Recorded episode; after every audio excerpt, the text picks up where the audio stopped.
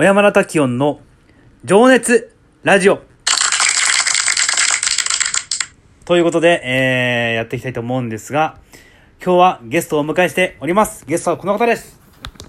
あ、えっ、とアートビジネスプロデューサーの、えー、末武と申します。よろしくお願いします。よろしくお願いします。ということで、拍手が、拍手が。はい。えー、久しぶりのゲストということで。二回目ですね。ありがとうございます。よろしくお願いします。末田さんはあれですね、はいえーっと、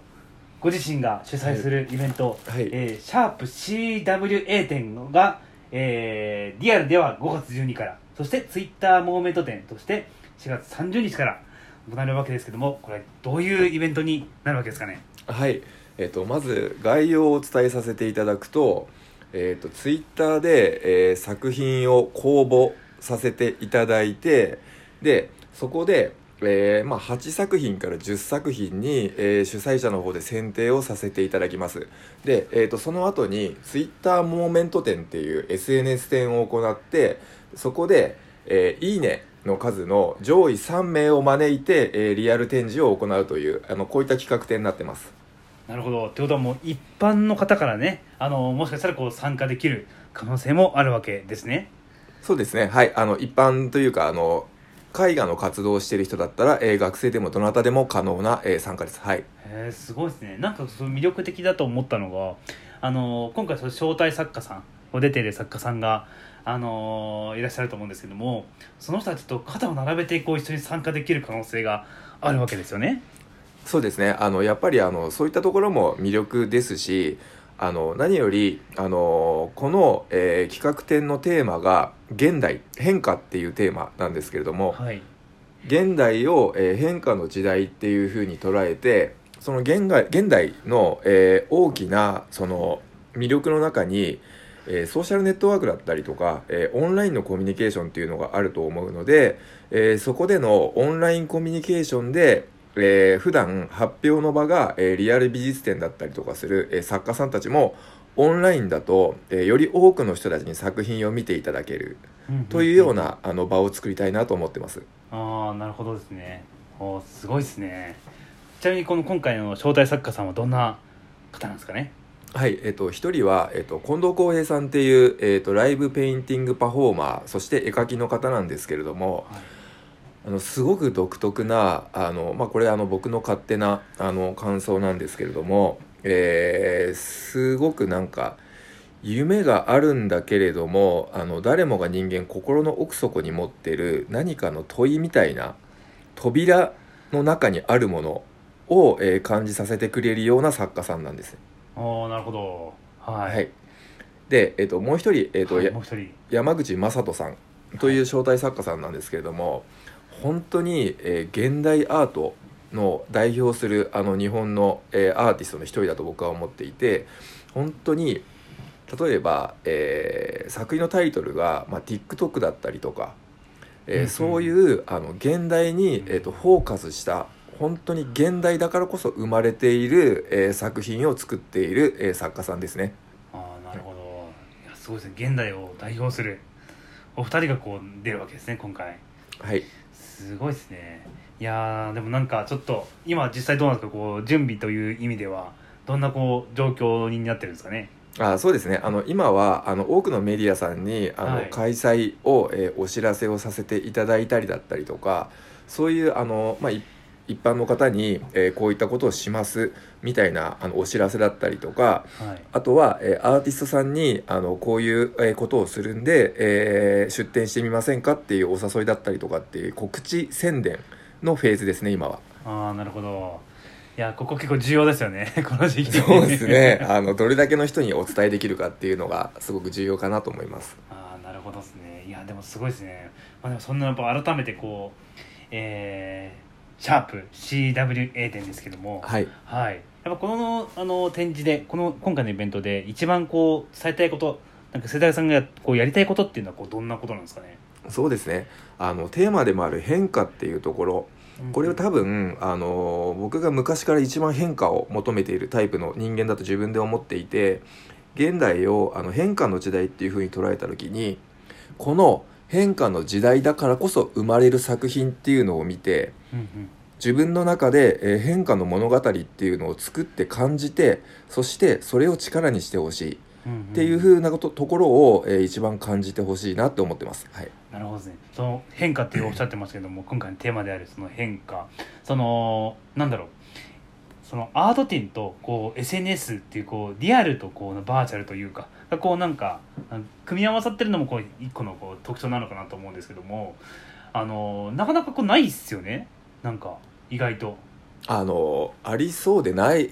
んですよね、うんあの SNS SNS 展をやってそれをリアルにつなげていくっていうのは結構あの僕の知ってる中でも過去になくてはいはい。であのねあのまあそのうち誰かがやると思うんですけど、まあ、僕がちょっとそこに目をつけてあのそうすることによって、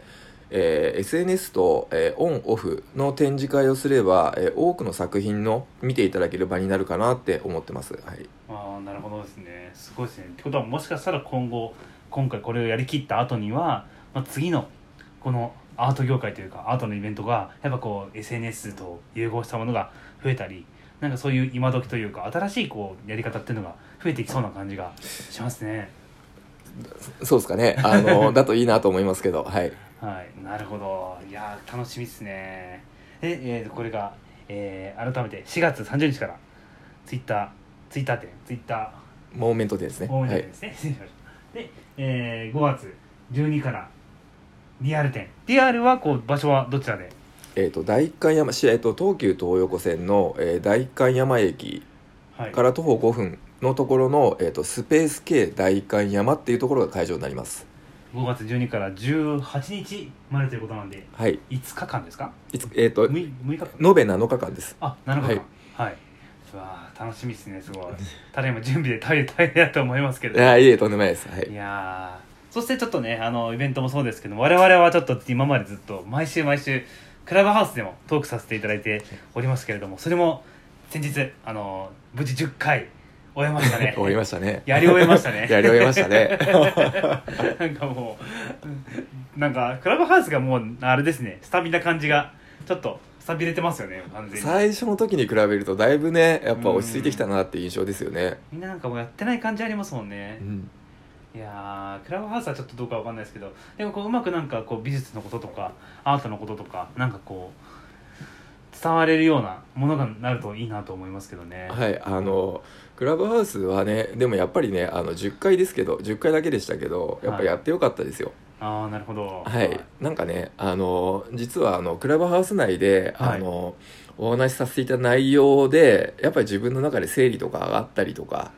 してあのこのリアルのあのイベントっていうところにあのたどり着いた部分もあったんでやっぱねすごく大事だなと思いましたねああいう整理することは。ああ、はい。なるほど、はい。い、やちなみに僕も聞いててやっぱ単純ですけどやっぱアートにこう興味持ったというかいやもちろん今まであったと思うんですけど、なんかよりこうなんかあのー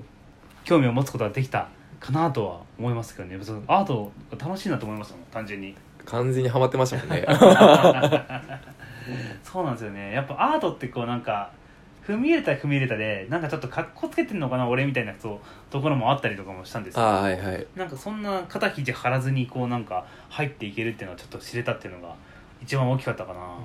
なんかもう多分そういうのが結構古いと思っててそういうなんかあのやっぱ肩肘に張れず張らずにやっぱり見ていただくためにも、あの SNS 展とかってすごくあの純粋にその作品だけ見れるかなっていうふうに思ったんででそういう経緯もあって今回あの SNS 展も入れてるんですけどね。いやなるほど。ちなみにこうなんかその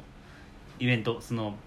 シャープ CWA 店とかもそうだと思うんですけどなんかターゲットにしてる層ってあるんですか？例えば若い人に来てほしい。またはその逆であのー富裕層の方とかに絵買ってもらいたいとかどういう思いがそこにはありそうな感じなんですか？あはいえー、と展覧会なのであの当然絵というものは買ってあのいただかないとあの、まあまあ、買っていただきたいっていうのはあるんですけれども、まあ、それだけじゃなくて、えー、と幅広い多くの層に来ていただいて作品と対話して、えー展覧会を楽しんでほしい変化の物語を楽しんでほしい。はいはいあの、まあ、キャッチコピーでねつけてはいるんですけれどもあなただけの変化の物語と出会おううんっていうのが趣旨なのであの、はい。そこで見て楽しんでいただきたいのであのオールジャンルの層に来ていただきたいなと思ってます。はい。そうですね。なるほど。いやこのなんかイベントもそうかもしれないですけど今後あのなんかやっぱコロナですごいアートの価値観って変わったと思うんですよね。はい。はい、今後のアートってどうなっていくと思われる感じなんですかね。今あのよく言われてますけどあの空前絶絶後のあのアートブーム日本来る兆しっていうのがやっぱりあってはい。これとにかく今若い世代層がアートの購入をすごくするようになったりとか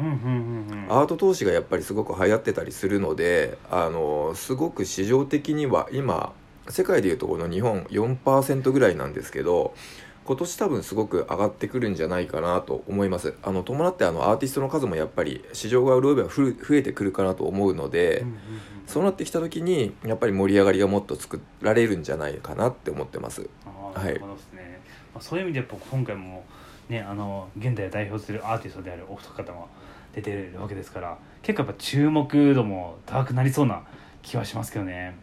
そうですね。あの2人ともの本当にあのすごくやっぱりあの世界観を持ってあのすごくやっぱりあの現代に必要なアーティストだと僕は思っていてなのでやっぱりその2人のあの作品もやっぱり楽しんでほしいっていうのもありますし、えー作品一般公募で出てくるその変化の物語っていうのもやっぱ感じていただきたいなと思ってます。あなるほどですね。